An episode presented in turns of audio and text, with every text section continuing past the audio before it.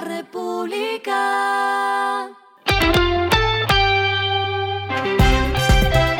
Al final de la jornada, esto es lo que debes saber sobre el comportamiento de los negocios, las finanzas y la economía.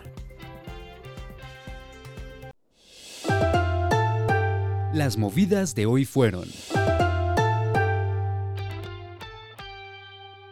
La marca Levi's expandió su presencia minorista en América Latina y llegó a Colombia. La empresa resaltó la compra de 40 tiendas de la marca y asociaciones de franquicia para más de 50 establecimientos en el territorio nacional.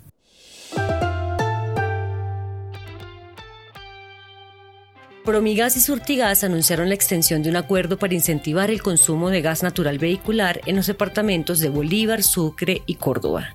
La alianza se centra en un trabajo mancomunado para la conversión de vehículos de combustibles fósiles a gas natural. El otro sí tiene un costo de 779 millones de pesos.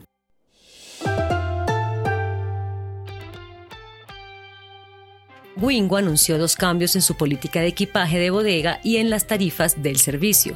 El primero es que los viajeros de la aerolínea que adquieran equipaje de bodega tendrán acceso a 3 kilos adicionales en su maleta, para un total de 23 kilogramos por cada pieza de equipaje sin costo adicional. El segundo es el nuevo producto tarifario Go Standard para los clientes que deseen llevar solo un artículo personal y una maleta en cabina de 12 kilogramos.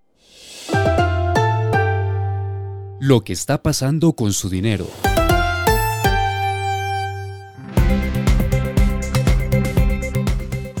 La plataforma de financiación Ascenso, que es administrada por la Bolsa de Valores de Colombia, anunció que presentará una reclamación ante el Fondo Nacional de Garantías luego de que la plataforma Robin Food no pagara algunas de las obligaciones que tenía previstas tras realizar dos campañas en busca de financiamiento.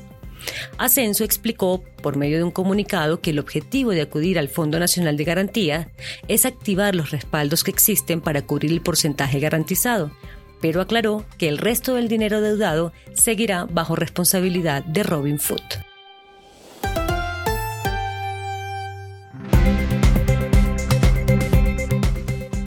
Los indicadores que debe tener en cuenta. El dólar cerró en 3.954,68 pesos, bajó 7,55 pesos. El euro cerró en 4.256,03 pesos, bajó 6,34 pesos. El petróleo se cotizó en 76,46 dólares el barril. La carga de café se vende a 1.470.000 pesos y en la bolsa se cotiza a 2,10 dólares. Lo clave en el día.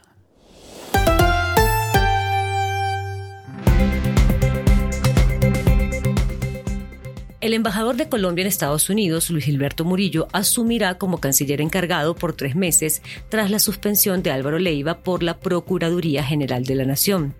El nombramiento de Murillo al frente de la Cancillería fue oficializado hoy jueves 8 de febrero por medio del decreto 0150. La medida aplicará por tres meses sin perjuicio de las funciones propias de su cargo como máximo representante ante Estados Unidos. A esta hora en el mundo. El Instituto Nacional de Estadísticas de Chile publicó hoy el dato de inflación de enero en ese país, que llegó a 3,8% en los últimos 12 meses, evidenciando un aumento de 0,7%, el cual fue mayor a lo que esperaba el mercado. Después de Argentina, con una inflación de 211,4% y Venezuela con 121%, Colombia tiene la tercera inflación más alta de la región con 8,35%. Y el respiro económico tiene que ver con este dato. La República.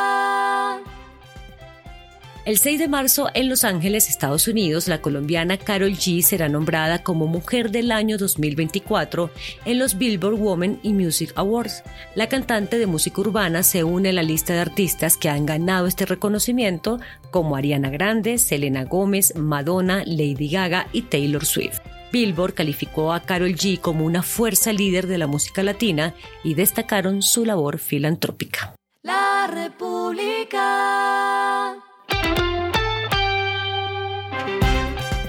Y finalizamos con el editorial de mañana. La inflación baja por ascensor, pero no las tasas.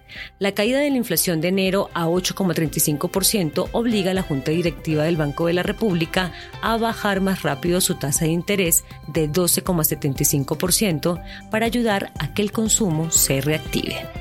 Esto fue Regresando a casa con Vanessa Pérez.